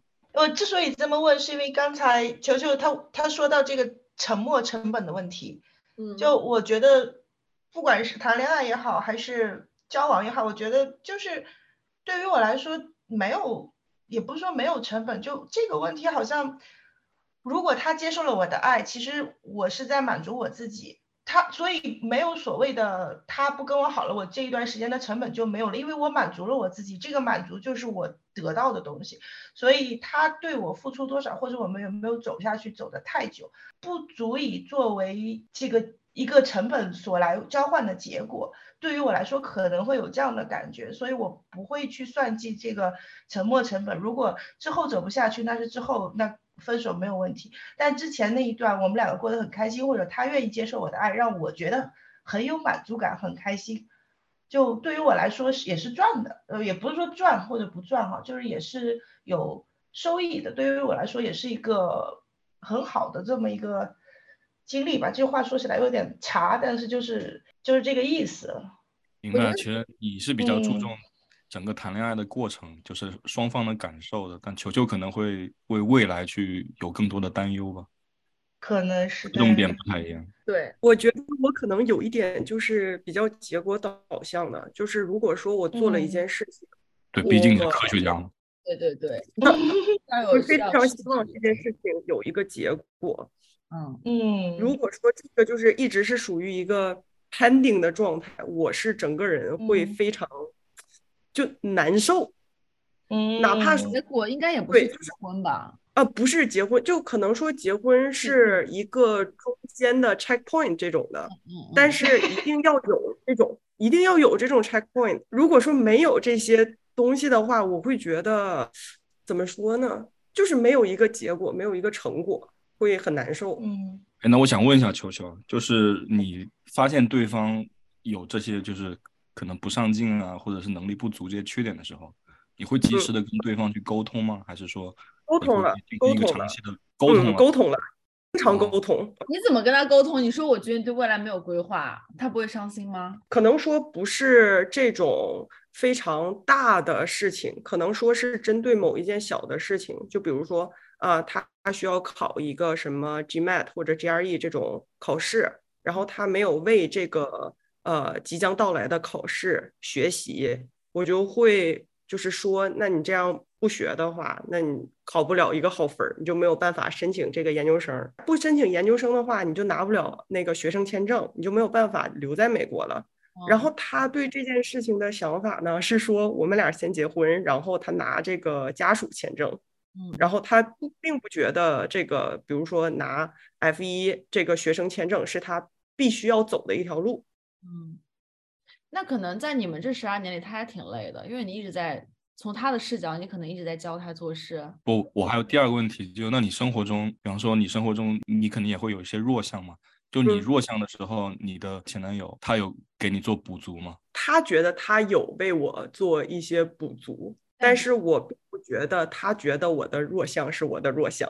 他觉得你的弱项是啥？就比如说做家务啊、做饭呐、然后包括他觉得我情商比较低。啊，OK OK，所以平时生活里他有照顾你吗？还是你们就没在一起生活过？呃，在一起生活了一段时间，因为我需要白天需要上班，然后有的时候在实验室会待到比较晚，然后他没有工作，然后也不用上学，也不用上课，他就全天一天待在家里。那么我希望我出去上班的时候，他在家里面可以把家里面打理的比较好，就做做卫生啊，然后包括做饭呐、然后处理好家里的这些琐事。有点像传统的男生跟女生那种搭配的反过来，对吧？呃，有点像这种，嗯，对。嗯但是可能我晚上回到家的时候，呃，那些活儿都是我还得再跟他说一遍，就是说你去把垃圾倒一下，你去做一下这个事情，你去做一下另一个事情。嗯嗯嗯嗯嗯，OK OK，对，这样会很心累的，就一直有一个有一个有一个 schedule 在你脑子里滚，但对方又对 get 不到你，就会很心累。对你就是包括你你在外面忙了一天，进行了超负荷的脑力，包括有一些体力的活动之后，你回到家之后，发现另一个人在家打了一天游戏，那你是一个什么样的心情？然后对，然后这个人还问你今天晚上我要超市买点什么，你发给我好不好？我啊，对对对对对，那想骂对。好，那我的第三个问题是，如果你你们俩性别互换是，比方说是女朋友在家里面啥也不干，然后男的在外面忙了一天，回到家发现他确实啥也没干，这样的话，大家会有比较强烈的反应吗？我认识的里面有很多全职妈妈们，可能在平常人的眼里会是这样的状态，但是他们带孩子真的是很累，真的是很累。所以，如果抛开，就像你说的，真的他们什么都没干，那我觉得会，就是还是会有会有这种摩擦的，因为即使他们带了带着孩子，丈夫都会觉得他们这一天没有我辛苦，回来会会会要。经常会有就你知道呃躺沙发躺一下什么，所以这是有很多家庭全职妈妈没有办法，嗯，handle 的原因，到最后到最后分手的原因。但是就是除去说真的像你说的什么都没干，那我觉得男生肯定也是会抱怨的，因为即使他干了活，都有可能会被表会被抱怨。OK OK OK，因为我就是代入的思考了一下，我想作为一个男生的视角，如果呃我的老婆或女朋友在家里什么都没干，我个人而言，就我个人而言是可以接受。对对对，我我是完全可以接受真的？但是不要说躺在家里躺了一天，你至少说你要 玩什么东西，你要玩出一个玩出一个花来是吗？那你要求也很高。对啊，不是，那你一个人不能一直躺在家里面，那整个人就废掉了。我是意思是，你要玩儿可以，你要出去玩儿可以，你要逛街可以，你要干什么都可以，你就是不能躺在家里，就就像躺尸一样躺着，那肯定是不行的。就是还是要他生活状态上有一些积极的地方，对吗？对的，对的，对的，对，不能完全的就是一点规划都没有，那肯定受不了。所以球球分的还是对的啊。对，我觉得球球的要求可能会比较高，他是那种特别理性、特别就是 schedule 很很一丝不苟去去执行的人，可能就是会有一些会有一些摩擦，确实。其实，在跟前男友分手之前，我的这个要求也没有那么高。其实我就是想回到家里之后，看到所有东西都，就比如说收拾的比较干净啊，然后包括就家里面井井有条，这么说，就包括就比如说家里养猫，然后带猫去兽医，就明明一个人在家待了一天，他都不能去带猫去看兽医做那个身体检查，就还得我那他的理由是啥？就是躺着就就玩游戏啊，我没有什么理由啊，所以他的理由就是我很忙，我要玩游戏，所以我没有办法带猫去看医生。就是他不会去做这件事情。但是如果你跟他说早上跟他说，然后你又发短信给他说，他可能会去做，对吗？呃，他有的时候就是你跟他说完了之后你要不停的 push 他，对他可能会对要不停的 push 他，然后外加嗯他有的时候会给你把这些东西做错或者做的不好。我觉得从你前男友的角度来说，他应该也很累吧？跟你在一起十二年，呃，对，我每次我每次就是说他有一些事情做的不太好的时候，他会反过来指责我，说我对别人的要求有点过高了，就不能以我的标准来要求其他的人，尤其不能要求他。那能在一起那么久还是有爱的吧？如果是我，我可能真的两天都受不了哎。我觉得球球的要求很正常啊。我觉得你前男友说那句话放到哪都适合，就你不能以你的要求来要求我，那你这句话相当于是万能的。就你你你不管说任何事情，不管任何就是因为什么事情，他都可以说说这句话。我也觉得球球的那个要求挺正常的，没有觉得特别高。我是觉得，就是我不会以我的要求去以我的标准去要求我周围的普通朋友，或者说要求要求一个我不是很熟的人。但是你如果说作为我未来的伴侣，或者说想要呃作为我男朋友的话，那我凭什么不能对你有一些要求呢？嗯，是的，是的，因为你这个恋爱啊，主要是你谈了太久了，知道吧？你小时候的恋爱相当于是开盲盒，对对对。根本不知道，就是未来他会变成一个什么样的人，所以，嗯，早恋不好啊。我甚至觉得球球这个是一种要求，我觉得这是一个比较基本的一个做人的 样子吧。就是我觉得在谈，不管谈恋爱也好，还是走入婚姻也好，嗯，大概率我比较浅显啊，我觉得应该是找的是同类人。我相信球球对自己可能相应的一个要求，也不是要求，就是心里面是这么想的，所以他会用以自己的标准来看所有的事情。那可能对于他来说就是一种要求，是一种苛责吧。那他们就不是同类人，就应该分手啊。我有一个针对球球这个问题进一步的一个问题，好，就是现在我和串串也在面临一个这样的问题，串串问题差不多。对，串串是莫妮卡。串串现在在。对，是我男朋友，他现在在睡觉，然后我就偷偷的说这件事情。好，你说。就是呃，球球这个问题可能更严重一点，我们俩之间的问题类似，但是可能更轻一点。就是大概是一种什么样感觉？就是我做事情更认真，就是很多事情我会追求一个完美的状态，然后呃，对自己呀，对别人要求都会很严格，不管对谁，就是可能。呃，陌生人我就不会要求那么严格，但是就是会有一些要求吧。然后，呃，串串就属于那种比较 chill 的，就是他，嗯，很多时候就很随意，然后很多事情他不需要做的很完美，就是一个 OK 的地步，他就可以接受，就可以继续下去。然后就是我俩属于什么样的情况，就在其他的方面上都非常的和谐。呃，就是没有别的性格上的这个冲突，然后生活上的所有冲突，基本上都是这个，就是我刚才说的那一点来这个引起的吧。就是比如说，呃，他在家，他比如说从外面回来，他冬天是会穿秋裤的，然后他就会只脱掉外裤，然后穿秋裤在家待着。然后我就是那种进家门就会马上所有衣服都换掉，然后穿上睡衣的那种，就是我是专门有睡衣的。睡裤啊，好，对不起。他就是就是这种现在的这种行为，我以前最开始的时候会非常严格的要求他去换，然后会就是像当妈一样去要求他。他现在就是因为我们后来进行了一些沟通，就是说，因为我总觉得我管他也很累。然后我也不想去管他，但是又有很多事情我会看不过去，你知道吧？然后他也会觉得我一直在管他，所以我们俩在沟通了以后，我我们决定就是各让一步，就是我这种就是像我刚才提这种无所谓的小事，我就无所谓了，就就不再提了，就是他愿意干什么就干什么，无伤大雅。然后他也会在一些事情尽量的去配合我的一些要求，就。再比如说，嗯，这个事情我是现今仍然觉得很奇葩，就是烧开水以后，如果水在开水壶里头，呃，晾凉了，他可能会对着那个 开水壶的水，呃，这个壶的嘴儿直接去喝水。这件事情，我不知道你们这我经常那么干，但我一个人住，但是我就很介意这件事情，就他不是他放凉了。就是他甚至没有倒出来，他直接吐吐的那个电热水壶。这跟这个这跟你喝矿泉水不是一个概念吗？你矿泉水不是也对嘴喝吗？但是但是莫妮卡在意的不是凉水跟热水，是他用嘴去碰一个大家公用的一个水壶的嘴。你就是对我来说，你喝水你就要倒到杯子里，或者你倒到水壶里，哪怕。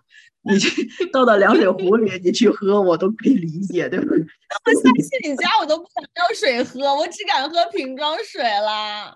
哎，我是莫妮卡，我有一个建议。哎，莫妮卡，你可以给他再买一个，再买一个壶，你让他把从这个壶掉到你到都不知道我们家有多少壶莫妮卡，我有个建议，就是你你把壶先往你嘴里倒，然后吐给他。你这么一说，这个事情忽然就浪漫了起来。呃，对啊，真恶。心，好恶心。就是你们你们能明白我这种这种要求吗？就是我也不是说，哎，就是这种时候，他现在就已经能明白，就是我很介意，所以他现在就 用杯子去喝水，不再不是不再用公共的水壶去喝了。但是就是说实话，那个秋裤我不是很能理解，但是这个对着壶嘴喝水这个我能理解你的点，你能理解吗？我特就是别能理解。我觉得这个秋裤那个事儿，我觉 得我也得不理解，其实 秋裤那个事儿，我想替那个东北男人说一句：大老爷们儿光个膀子咋了？不是冷他啊他穿秋裤在家里，就是他的秋裤就会时间一长就会变得松松垮垮的，你知道吗？就是秋裤不就是要松松垮垮的吗？对呀，你穿个线儿裤还得穿紧身儿的，松松垮垮的呀。你要不然给他买一个女士的那种紧身裤子。也很奇怪吧？就给他买 Lululemon，让他紧就是你给他买这件事情我已经放下了，各位。我问问有没有丹宁秋裤？笑死了。聊水壶吧，还是聊水壶？嗯，我我可以再试图讲一下，就是我们俩的所有矛盾都是这么来的，是不是有些大嗯事儿你也其实没想不到什么大事儿，都是这种小事儿。就是大事情其实并没有什么太大的矛盾，就这就是为什么我纠结这一点。我觉得我们俩性格确实不合，但是很难有是性格不合，这就是生活习惯。生活习惯，这个性格，也不是啊。就比如这个水壶的事儿，如果如果如果每次水没有凉的时候，你就把它倒出来，倒到杯子里，它可能就喝杯子了。那那我再举一个我觉得可能更严重一点的例子，就是，我好期待。你能你能不能举一个性格不合的一直一例子吧。直分享举一个性？格不合的例 子。对，不要一直分享讲一下那个最我最。近很纠结的一个例子，嗯，就是他的车现在很脏，因为下雪了嘛，然后又下了很多回，他已经很久没有洗过了。那个车的呃后视镜现在很脏，脏到什么地步？就是脏到他倒车已经快看不清楚的地步了。他他仍然坚持坚持说他能看清楚，且不影响任何开车那你不上安全。擦一下不就完了？你就给它抹两下嘛，对啊。不是，就已经脏到不是能抹干净，就是已经又水 又有泥又混的，哎呀，不是，是不是那个用东北话讲，上面长春了是吧？反正你们理解一下，在我看来就已经是危险驾驶的地步了，然后他仍然不肯去洗车，就是这样，就是可能就后视镜抹一抹，就你也不用帮他洗整个车，就只是后视镜抹一抹呢。呃，莫妮卡的意思嗯可能是已经要进入到换后视镜的地步了。我觉得他抹，就是他也不是没抹，他有时候会自己拿小纸巾擦一擦，但是我得无视无视于要买个玻璃水吧，我的天，太危险了，这样子。玻璃水又不要不然你开你开的时候去洗个车，没有跟串串说一声，就是让他往嘴里倒水的时候，顺便倒一下后视镜。喷一下后视镜。我觉得串串的这个性格好难以捉摸呀，我是有点，我现在是有点理解不到了。我理解，他为什么对嘴喝也一定干得了这种。我为什么我觉得莫妮卡的男朋友挺可爱的呀？我想我想问一个问题，莫妮卡，你现在你现在在这个跟我们聊的时候，其实你自己也笑了出来，就是你在跟他真正的就是私底下沟通的时候，你是笑不出来的，对吗？可以啊？我我只会很生气，但是就是你也没有办法，你知道吧？你生气又能怎么样？就是这也不是一个值得去分手的点，就是嗯，总会有这种很气、很无奈、很累的时候。串串是不是对自己的呃的一些要求会相对而言低一点呢？然后他对我没有任何要求，不不，我说他对自己，他对自己，他对自己。对他对自己和对我典型不想进步是吧？从未有要求过。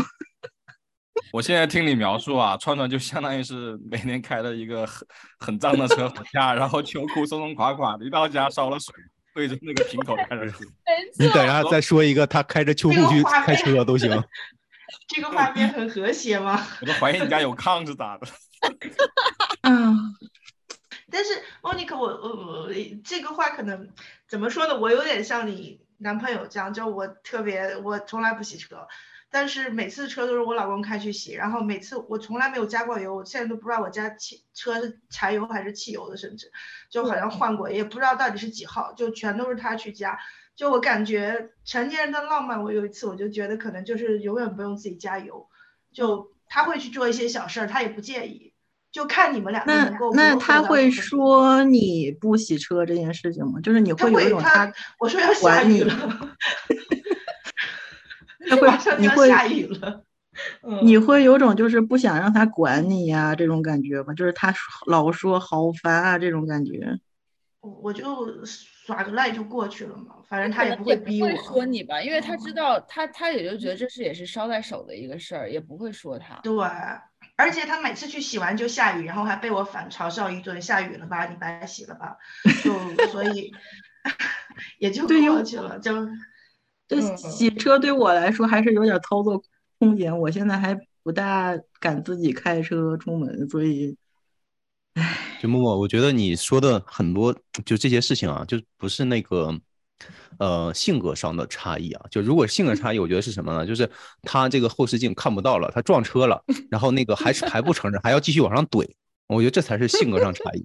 就是他他自己能开，然后而且没有影响驾驶的话，我就觉得这可能只是大家生活习惯有 啊，不是没影响吗？他他出过车祸吗？还是是我听过没有他技术挺好的，可能盲开也没什么问题吧。对啊，对啊，这就是这就是一个问题，就他不觉得这是一个事儿，但你可能你觉得这是一个事儿。其实我老婆也会让我去洗车，但是我我我 我对这个是没有什么抵触的，但主要是她 要求我手洗，自己在家里洗，这个我就是接受不了。那大鹅，你有大鹅，你有高压水枪吗？我有啊你有你知道，首先这个前提哈，这个我我老婆是个洁癖，然后家里所有清洁设备她都有。她让我洗车是洗到什么地步，你知道吗？就是车身上会有一些铁锈的那个点点，特别小。她说你得拿什么东西把它给磨掉。我说我的妈呀，你知道这车几年了吗？我还要这样子去洗吗？这又不是跑车，我我何必呢？老婆视力好好啊。就是你看，我觉得你这个要要求就有点过于这个呃，这叫什么吹毛求疵之类的。然后是的，就我觉得 我的要求只是一个安全层次的考虑了，已经。不不不，莫妮卡，你刚才那个秋裤的要求是要高于安全层次的。啊，对对对，那那个我已经放下万一秋裤。太松了，扯到裆了呢，对吧？松怎么会扯到？为什么是松扯到，不是紧才扯到裆吗？紧是勒着裆，松有什么好扯到裆的？没人扯它。松是拉丝。我我刚刚就在莫妮卡说水壶的时候，我就想到一个场景，就以前我跟我前男友在一起的时候，我每次烧完水，就是盖着盖子倒水，然后水不就会洒洒洒一地嘛？但是他如果打开盖子盖倒水，他就不会洒一地，所以每次都是他烧水，因为他就默认我烧水会洒一地，然后我也就就我觉得这个是就是捎带手的一个事儿，就还挺一说还挺浪漫的，怎么办？有点怀念前男友，虽然他出轨了。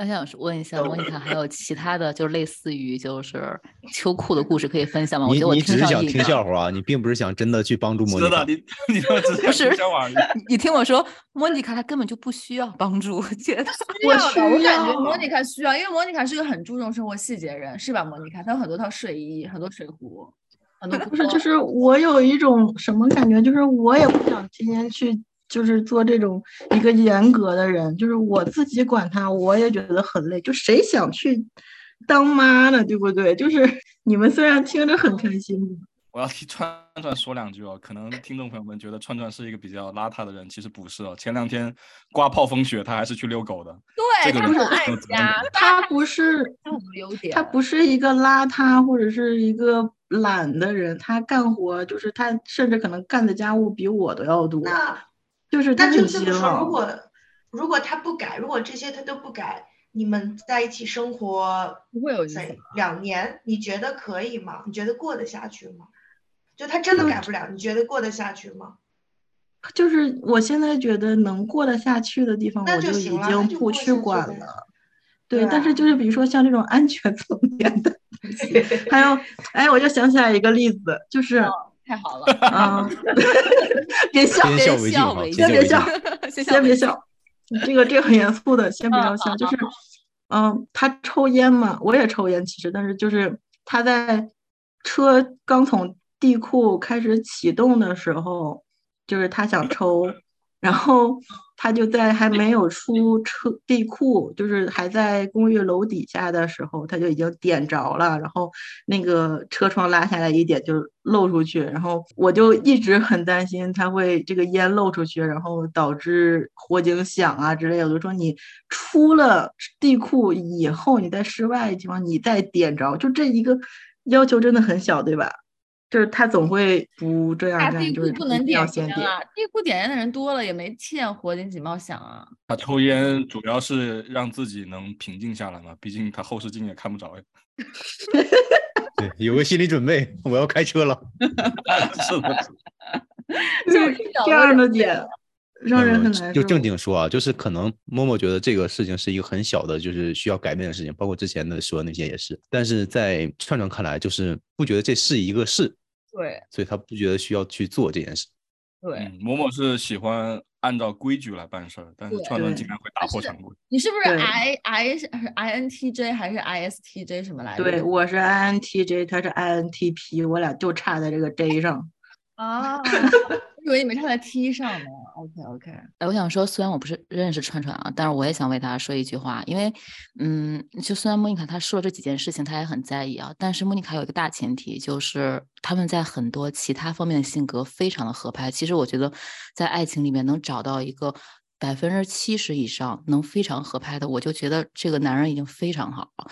就是这些事情，我我反正我就是觉得听下来，我我是觉得他挺可爱的。至少他在很多其他的方面就让你觉得很幸福，很很合适。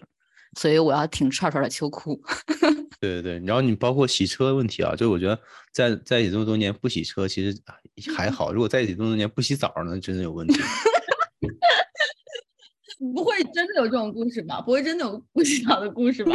为什么莫妮卡沉默了？害怕了，莫妮卡。那都那都没有，我只是在回那个 chat 里。